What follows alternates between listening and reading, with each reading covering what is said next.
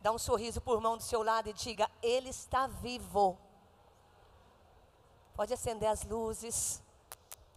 Pode se sentar, queridos. Nós estamos hoje num domingo especial. E eu quero falar hoje com você sobre o verdadeiro significado da Páscoa. Qual é o verdadeiro significado da Páscoa? Sabe, irmãos, parece que a Páscoa, ela ganhou o mesmo sentido do Natal. As pessoas dão Feliz Natal, elas também falam um para os outros Feliz Páscoa. Mas dizer Feliz Páscoa não é suficiente. Nós devemos pregar sobre o verdadeiro significado da Páscoa. Então, queridos, hoje quero que você entenda que Páscoa é um termo que vem das Escrituras. Isso, aqueles irmãos que estão andando, vamos nos acalmar, nos assentar agora. Então, Páscoa, esse termo não foi inventado. Esse termo está na Bíblia. E é um acontecimento que ocorreu entre os hebreus no Antigo Testamento. Mas o conceito de Páscoa, irmãos, foi adulterado, assim como o conceito do Natal. Hoje, Páscoa é sinônimo de coelho, é sinônimo de ovo. A principal figura da Páscoa hoje qual é? O coelho. O meu objetivo hoje, irmãos, é conscientizar cada um que está aqui sobre o verdadeiro significado da Páscoa da Bíblia. Para isso eu quero começar. Primeiro ponto hoje que eles vão colocar na tela para você é a Páscoa no Antigo Testamento. Qual é a origem e o significado? Se você for entendendo os passos que eu for dando aqui, você vai entender hoje o que significa realmente a Páscoa do Senhor. Então, Êxodo capítulo 12, vamos ver a Páscoa no Antigo Testamento. Diz assim, verso 6 a 8 e o verso 14. Guardem-no até o décimo quarto dia do mês, quando toda a comunidade de Israel irá sacrificá-lo ao pôr do sol. Passem então um pouco do sangue nas laterais e nas vigas superiores das portas das casas nas quais vocês comerão o animal. Naquela mesma noite, comerão a carne assada no fogo, juntamente com ervas amargas, pão sem fermento. Verso 14: Este dia será um memorial que vocês e todos os seus descendentes comerão como festa ao Senhor. Comemorem-no como decreto perpétuo. Então, historicamente falando, a Páscoa é uma festa judaica. O significado dessa palavra Páscoa é pesar no hebraico, que quer dizer passar por cima. Então, queridos, quando a gente olha aqui a Páscoa, ela vai dar início à libertação do povo de Deus da servidão lá no Egito. Então, qual é a história de, desse povo?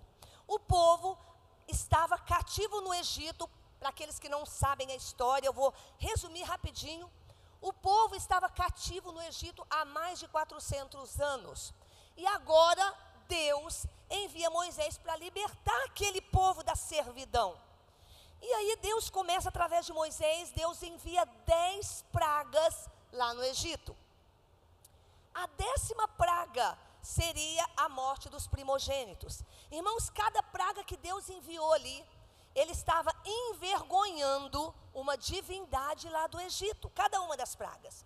E quando chega ali na décima praga, o que, que o povo tinha que fazer? Então eles estavam prestes a sair da escravidão, e agora Deus envia a última praga, a morte dos primogênitos. O que, que o povo teria que fazer? eles teriam que pegar, entenda bem, porque aqui está o fundamento do Novo Testamento. O que, que eles tinham que fazer? Eles tinham que pegar um cordeiro, macho, de um ano, sem osso quebrado, sem doença, sem nenhum problema. Eles iam matar esse cordeiro e eles iam colocar o sangue daquele cordeiro nos umbrais e acima nas portas das casas. E aí, naquela noite, quando o anjo da morte viesse, toda a casa que houvesse sangue nas portas e umbrais, o que, que o anjo da morte ia fazer? Passar por cima, que é o significado da palavra Páscoa. Então ele ia passar por cima e não ia executar juízo sobre aquele primogênito daquela casa onde tinha sangue. Então o que, que o povo tinha feito? Eles haviam comido então a carne com ervas amargas e pão sem fermento. Aquela era, irmãos, a cerimônia do Antigo Testamento. Então vamos entender, todo o ritual da Páscoa no Antigo Testamento estava em torno do quê? Estava em torno, primeiro, eles tinham que comer pão sem fermento naquela noite. O que isso significa? O pão sem fermento ali Deus estava dizendo que eles tinham que se santificar. Depois eles teriam que comer ervas amargas. O que isso significa? Eles iam lembrar o tempo amargo e difícil que eles viveram no Egito. E por último, o que eles iam fazer? Comer o cordeiro e pegar o sangue e colocar nas portas. Irmãos, o que isso significa? Fala de apropriação de algo. Se apenas eles matassem o cordeiro, eles estariam protegidos? Não. Eles teriam que fazer algo mais. Eles teriam que, além de comer da carne do cordeiro, eles teriam que pôr nas portas. Isso fala de apropriação. Então, queridos, após isso aqui, após esse acontecimento, quando o povo saiu do Egito de, dessa forma, então Deus, através de Moisés, instituiu a Páscoa aqui no calendário judaico. Então é importante a gente entender que essa, dentre as três festas, é uma das três principais festas que os judeus comemoram até hoje. E para que que essa Páscoa aqui apontava? Por que que eles comemoram até hoje a festa da Páscoa lá, o povo hebreu, os judeus? Por quê? Porque eles teriam que estar lembrando constantemente, entenda isso, a libertação que Deus havia feito para eles. Quando eles colocaram lá o sangue nas portas, foram protegidos, libertos do cativeiro. Então, todo ano, agora, qual era o propósito deles comemorarem essa festa todo ano? Recordar o que Deus havia feito na vida deles, libertando eles da, do Egito. Então, todo ano eles teriam que comemorar. Ok, essa é a Páscoa no Antigo Testamento, eles comemoram até hoje. E qual é a Páscoa no Novo Testamento, irmãos? É muito importante que a gente compreenda, para nós não vivermos como as pessoas que não têm conhecimento disso. Então, no Novo Testamento, o que é a Páscoa? Primeiro ponto: Cristo é o nosso Cordeiro Pascal. Aquele cordeiro que a Bíblia do Antigo Testamento lá fala que foi morto, macho, sem nenhum defeito, não podia ter doença, nem osso quebrado, nada esse cordeiro lá de trás estava apontando para o nosso cordeiro da Páscoa, que é Jesus. Então vamos ler aqui. Primeira coisa, Cristo é o nosso cordeiro pascal. 1 Coríntios 5 diz assim, o verso 6 a 8. O orgulho de vocês não é bom. Vocês não sabem que um pouco de fermento faz toda a massa ficar fermentada? Olha que texto maravilhoso. Livrem-se do fermento velho para que sejam massa nova e sem fermento, como realmente são. Pois Cristo, o nosso Cordeiro Pascal, foi sacrificado. Por isso, celebremos a festa não com fermento velho, nem com fermento da maldade e da perversidade, mas com os pães sem fermento da sinceridade e da verdade. Então, assim como, irmãos, a Páscoa aqui no Antigo Testamento era marcada pelo sacrifício de um animal, a nossa Páscoa, o nosso cordeiro também foi sacrificado. Então, para a igreja hoje, primeira coisa que você precisa entender dentre as que eu vou falar hoje: Cristo é o nosso cordeiro da Páscoa, que foi oferecido para nossa salvação e proteção, como aquele sangue nas portas. Cristo, o sangue de Jesus também é a nossa proteção. Então, pelo sangue de Cristo, eu e você, primeiro ponto que, que precisamos entender, fomos poupados da ira de Deus. Assim como o sangue nas portas fez com que aquele povo no Egito fosse, os primogênitos fossem poupados. Então, o que simboliza? A nossa libertação, a minha e a sua redenção. Então, entendendo isso, irmãos, os judeus, depois que eles tomavam a refeição da Páscoa, começavam, eles começam até hoje, né, uma festa de sete dias, que é chamada Festa dos Pães Asmos. Dos pães, o que, que é pão, pão asmo? É pão sem fermento. Então, para a gente entender o texto que eu acabei de ler, no, no Antigo Testamento, então, e o povo judeu até hoje, assim que termina a festa da Páscoa, começa então sete dias da festa dos pães asmos, que é o pão sem fermento. Nesse texto que eu li, o apóstolo Paulo pega essa tipologia aqui do cordeiro e do pão sem fermento, e ele está mostrando que tudo isso é um símbolo que se cumpriu em Jesus Cristo. Então, o que, que ele está dizendo? Primeiro, o ponto de agora é que Cristo é a nossa Páscoa, é o nosso Cordeiro da Páscoa, que faz com que nós sejamos protegidos, redimidos e salvos. Segundo ponto que eu quero que você entenda. Ok, Cristo é a nossa Páscoa hoje. Como nós devemos então celebrar a Páscoa? Como que nós devemos fazer isso hoje em dia?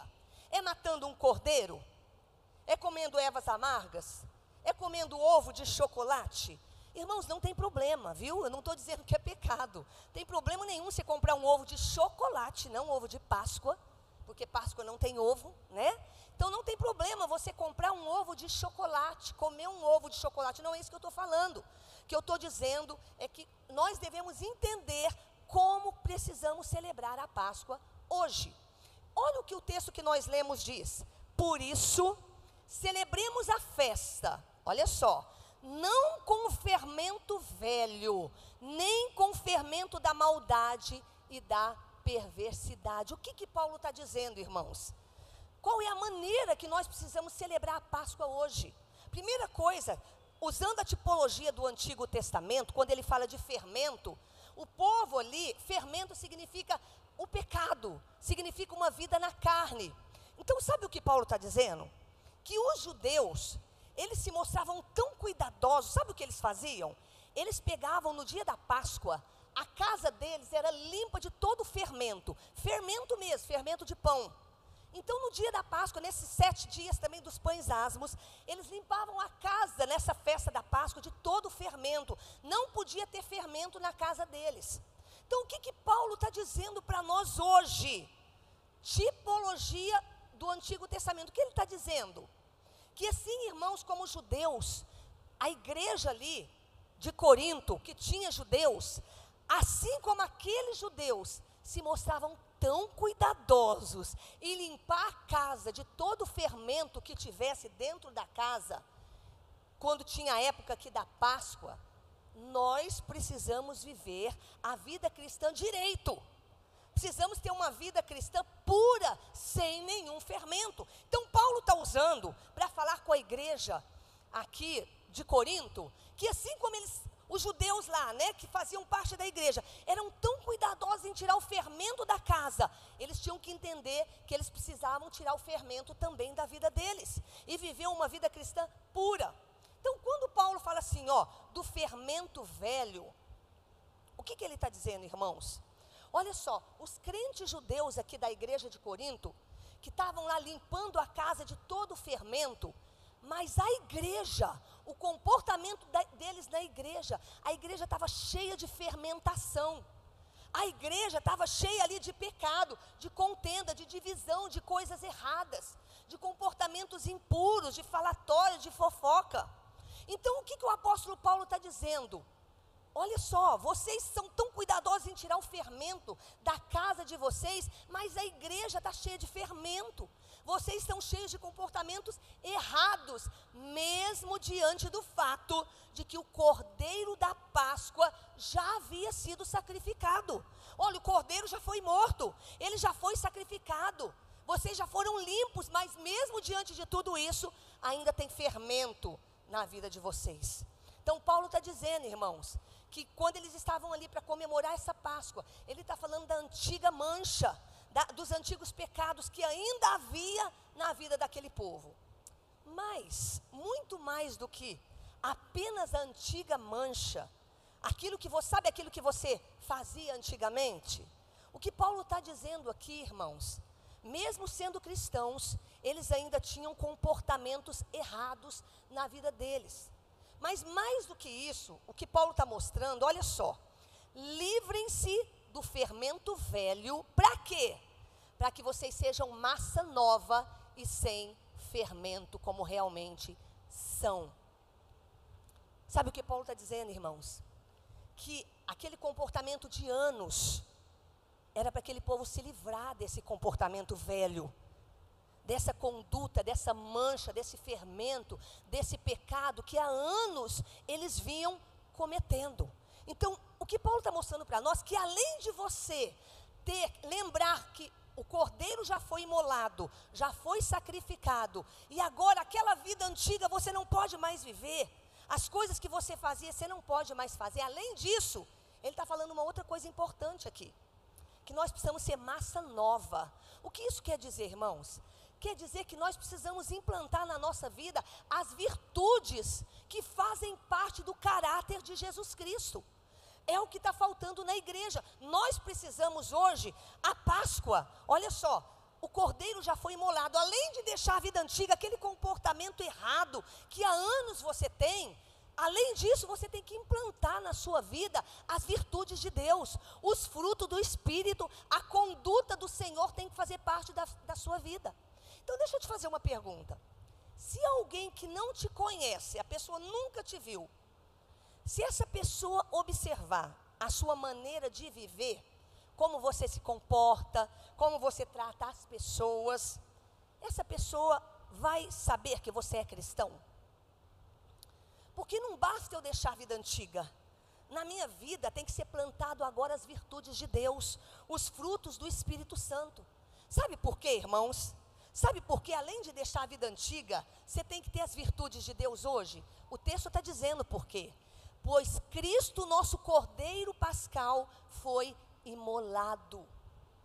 Então, por causa disso, porque o Cordeiro já foi imolado, porque o Cordeiro já foi morto e ressuscitou, por causa disso, irmãos, a sua casa, a sua vida não pode ter mais fermento. A sua casa tem que estar completamente limpa. Sabe o que está dizendo aqui? Nós estamos atrasados. É como se ele estivesse dizendo assim: olha, vocês estão atrasados porque o cordeiro já foi morto, já foi imolado. Então, além de deixar o comportamento antigo, as virtudes de Deus têm que fazer parte da sua vida. O fermento não pode mais fazer parte, não deveria mais existir na sua casa, na sua vida. É isso que o apóstolo Paulo está dizendo. Olha o verso 8. Por isso, celebremos a festa. Versículo 8. Não com o fermento velho nem com o fermento da maldade e da perversidade, mas com os pães sem fermento da sinceridade e da verdade. Sabe, queridos, porque o cordeiro foi morto, não pode mais ter fermento na nossa casa. E quando a gente fala de fermento, irmãos, a gente fala de divisão, que muitas vezes tem em casa e na igreja. Nós falamos de fofoca, que muitas vezes ainda faz parte da vida daquele que não tinha que ter mais fermento na sua vida. Nós falamos de críticas, de partidarismo, de falar mal dos outros, de palavrões, de gritarias. Nós falamos de xingamento, de intriga, de tudo isso. Sabe, queridos, hoje nós estamos aqui falando da Páscoa. E nós não podemos esquecer o que é a Páscoa. Então, se o cordeiro já foi imolado, a vida antiga eu tenho que deixar, a nova vida, a nova massa, também tem que fazer parte da minha identidade agora. A nova natureza. O que, que deve fazer parte da sua vida? O texto fala aqui.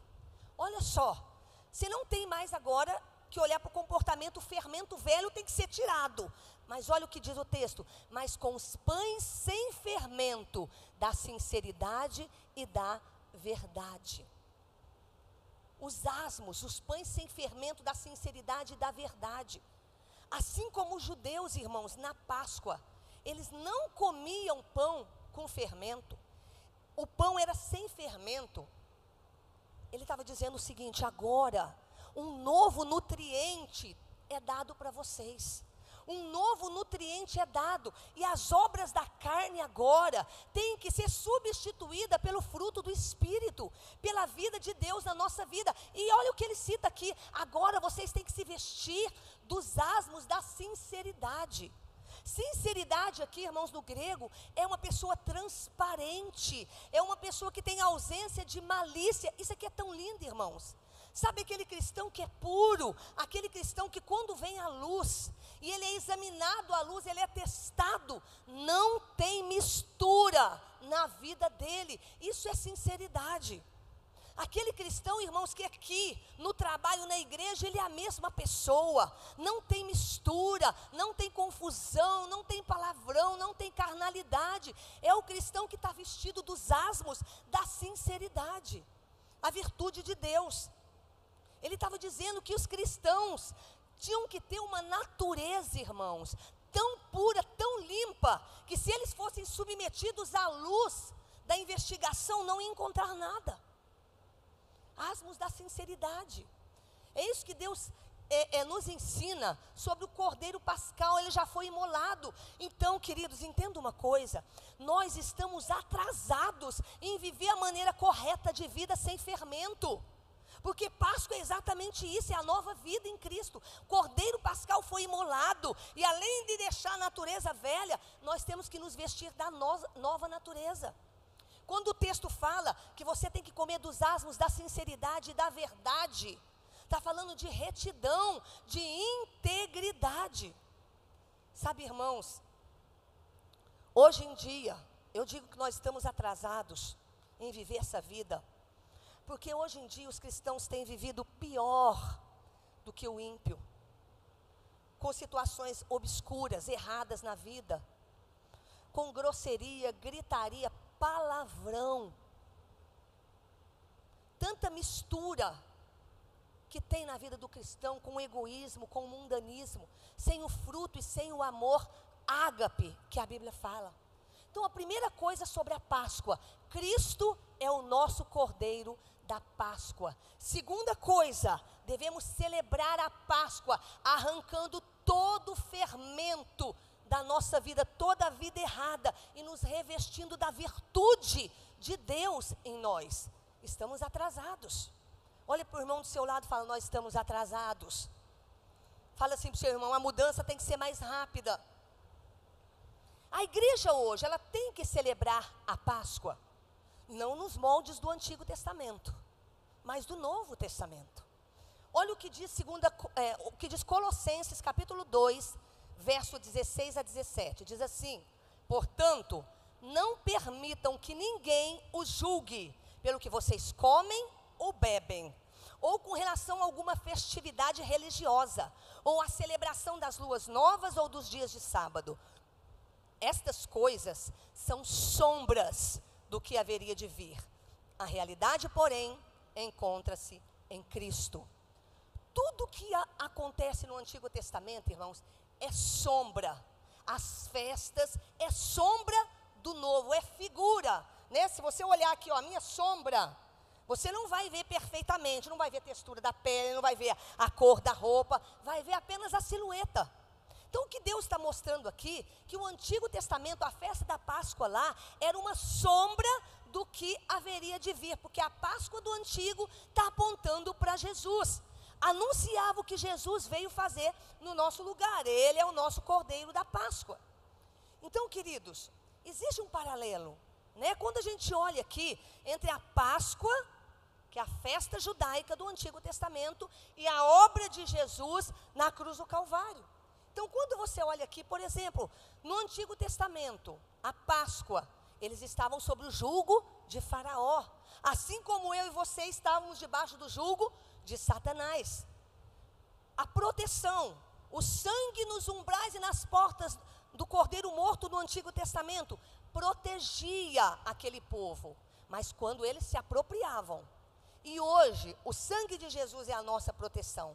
Então, como nós devemos celebrar a Páscoa? Como? Olha o que diz 1 Coríntios 11, 26. Essa é a maneira de celebrar a Páscoa hoje. Porque sempre que comerem deste pão e beberem deste cálice, vocês anunciam a morte do Senhor até que ele venha. Através da ceia do Senhor, irmãos, Cristo é o nosso cordeiro da Páscoa. Ele é a nossa redenção, proteção e ele é a nossa segurança. Ele que foi o cordeiro sem defeito. Então preste atenção numa coisa. Eu sei que vocês sabem tudo que Jesus fez. O que a morte dele nos proporcionou e a ressurreição. Mas eu quero te dar uma notícia. Não é a informação do que Jesus fez que me salva. Não é a informação do que Jesus fez que me traz cura, que me liberta do diabo, que cura as minhas doenças, que me faz viver uma novidade de vida. Não é a informação, mas é a apropriação. Diga, a apropriação. Sabe o que a Bíblia está dizendo, irmãos? No verso 26, comer e beber. Todo aquele que comer desse pão e beber desse cálice, o que ele está dizendo? Está falando de apropriação aqui, irmãos. O que salvou os primogênitos da morte lá no Egito não foi matar o cordeiro, não foi a morte do cordeiro, não. Foi a apropriação deles pegar o sangue, colocar nas portas e comer o cordeiro. Aquele sangue na porta protegia aquele povo. O sangue aplicado, é isso que você tem que entender, irmãos. Queridos, olha, nós estamos aqui várias vezes ensinando, instruindo a igreja. Mas se você que está me ouvindo não aplicar, não se apropriar de fato, não vai estar protegido, não vai estar salvo da condenação. A sua experiência de se apropriar e viver é que faz você viver a cura, a libertação, as novas virtudes de Deus na sua vida. Então, querido, o critério do povo ser salvo lá no Egito não foi mérito deles, não foi. Foi quando eles aplicaram o sangue. Onde estivesse o sangue, eles estariam protegidos. Então preste atenção nisso. Você é salvo pelo que Jesus fez por você. Mas quando você aplica na sua vida o que ele fez por você. Eu vejo na igreja, irmãos, muitos, muitos irmãos vivendo debaixo de condenação, não conseguindo vencer o pecado, não conseguindo viver os milagres da palavra de Deus, porque precisa aplicar na sua vida e precisa viver uma vida sem fermento. A mensagem de Cristo é essa: é a morte e a ressurreição. Ele é a nossa Páscoa.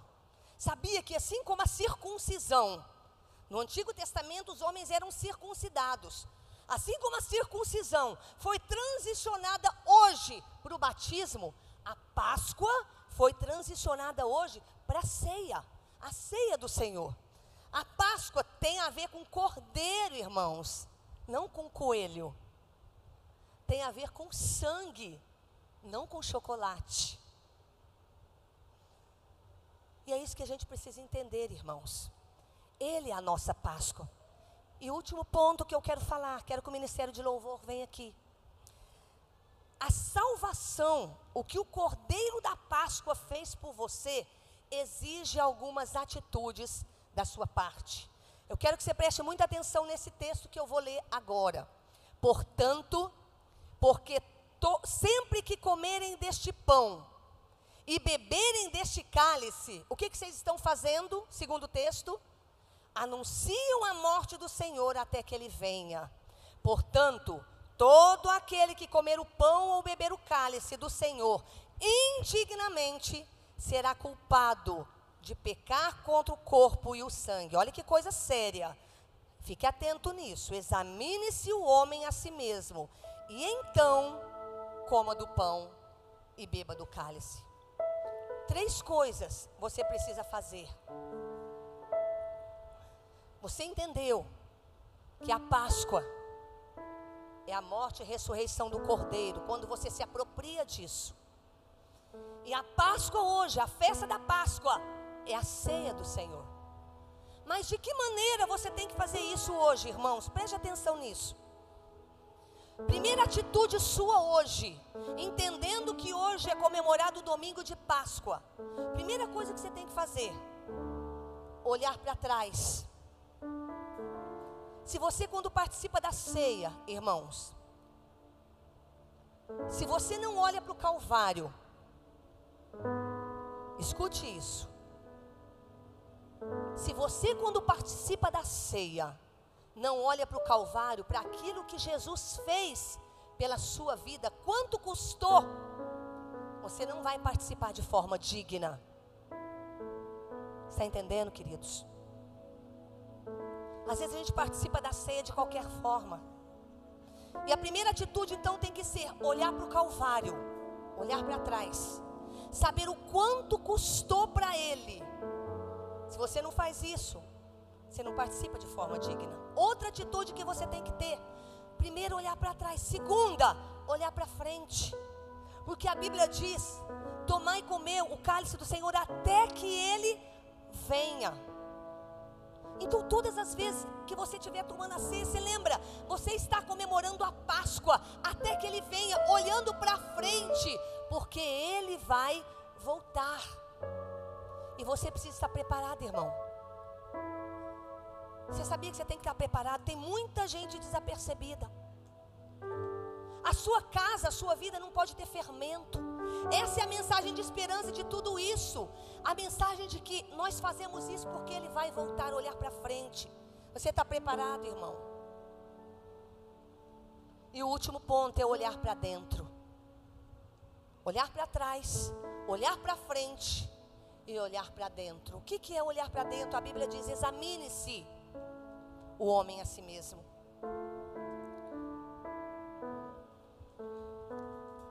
O banquete da ceia exige discernimento.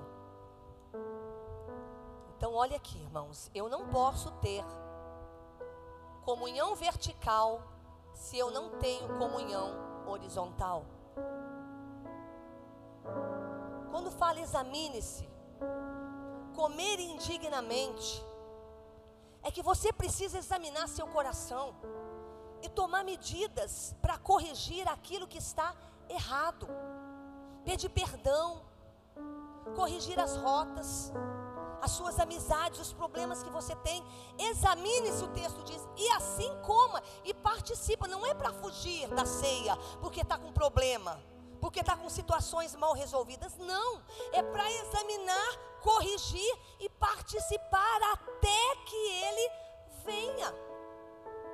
Tem alguma coisa que você precisa corrigir hoje, no domingo de Páscoa? Tem alguma coisa? O texto diz, no verso capítulo 11, 33, portanto, meus irmãos, quando vocês se reunirem para comer, esperem uns pelos outros. Sabe o que estava acontecendo na igreja de Corinto, irmãos? As pessoas tinham partido tinha aquele que era mais abastado, aquele que tinha menos dinheiro. E aí eles se reuniam para comer na ceia e faziam grupos. E aí iam comendo e não esperavam uns pelos outros. A igreja estava dividida, cada um pensando em si. E aí o apóstolo Paulo está dizendo aqui, ó, assim, na igreja de Corinto havia separação. Eles não estavam se importando uns com os outros. Se o outro tinha o que comer, se o outro não tinha, se estava comendo bem, tinha grupos. Aí Paulo está dizendo assim: olha, esperai uns pelos outros. Sabe o que ele está dizendo, irmãos? O seu irmão importa. Sabe o que Paulo está dizendo aqui? O irmão que está aqui na igreja importa. Sabe que muitas vezes aquele irmão falta, falta, falta durante semanas na igreja e você nem nota. O seu irmão importa, Paulo está dizendo. A ceia é isso você lembrar o que ele fez até que ele venha. Mas nós precisamos lembrar uns dos outros, ajudar uns aos outros, consertar de maneira horizontal e vertical. Consertar com Deus e consertar com as pessoas. Isso é o andando em amor, isso é o amor ágape. Sabe, irmãos, o amor ágape é aquele que dá sem esperar retorno. Ele não depende da Andreia me amar. Eu amo porque eu decidi ter um comportamento de amor com relação a ela, independente do que ela me faça. É comportamento. E Paulo está chamando a igreja de Coríntios a atenção da igreja. Esperai uns pelos outros. Porque o seu irmão importa. A Páscoa, irmãos, é a maior história de amor que o mundo já viveu. É quando Jesus, por amor a nós, morreu, mas ele ressuscitou. E diante disso que eu falei, como você decide viver a sua vida aqui na terra? Estamos atrasados em corrigir a nossa rota, em arrancar o fermento do nosso coração, em limpar a nossa casa, os nossos comportamentos, os nossos relacionamentos. Nós estamos atrasados. Precisamos nos corrigir com Deus com os nossos irmãos. Fica de pé, em nome de Jesus antes de você participar da ceia, eu quero que você faça essa reflexão do tudo que eu falei hoje. Hoje é dia de correção, porque Páscoa, a maior festa, a maior demonstração de amor. Ele morreu, ressuscitou. E hoje, agora você vai abaixar sua cabeça você vai esquecer quem está do seu lado, irmãos. Não perca esse momento da Páscoa, que é a ceia do Senhor. Ele vive. Deus enviou seu filho para morrer.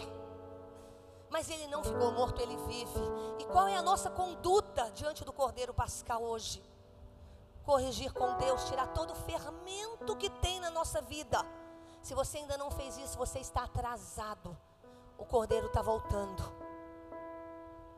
E também corrigir seus relacionamentos horizontais. Esperar uns pelos outros. Seu irmão importa. Aquela pessoa importa. Eu quero que você, enquanto está ouvindo esse cântico, você vai pensar na sua vida. Que posição e decisão você precisa tomar de mudança hoje? Tem algum fermento ainda na sua vida? Aquele que comer indignamente será culpado réu do corpo e do sangue. Não faça isso hoje.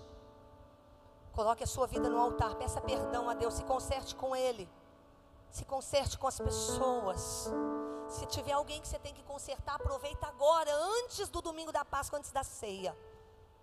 Você pode, se precisar sair do lugar e ir até alguém, faça para você participar desse momento precioso.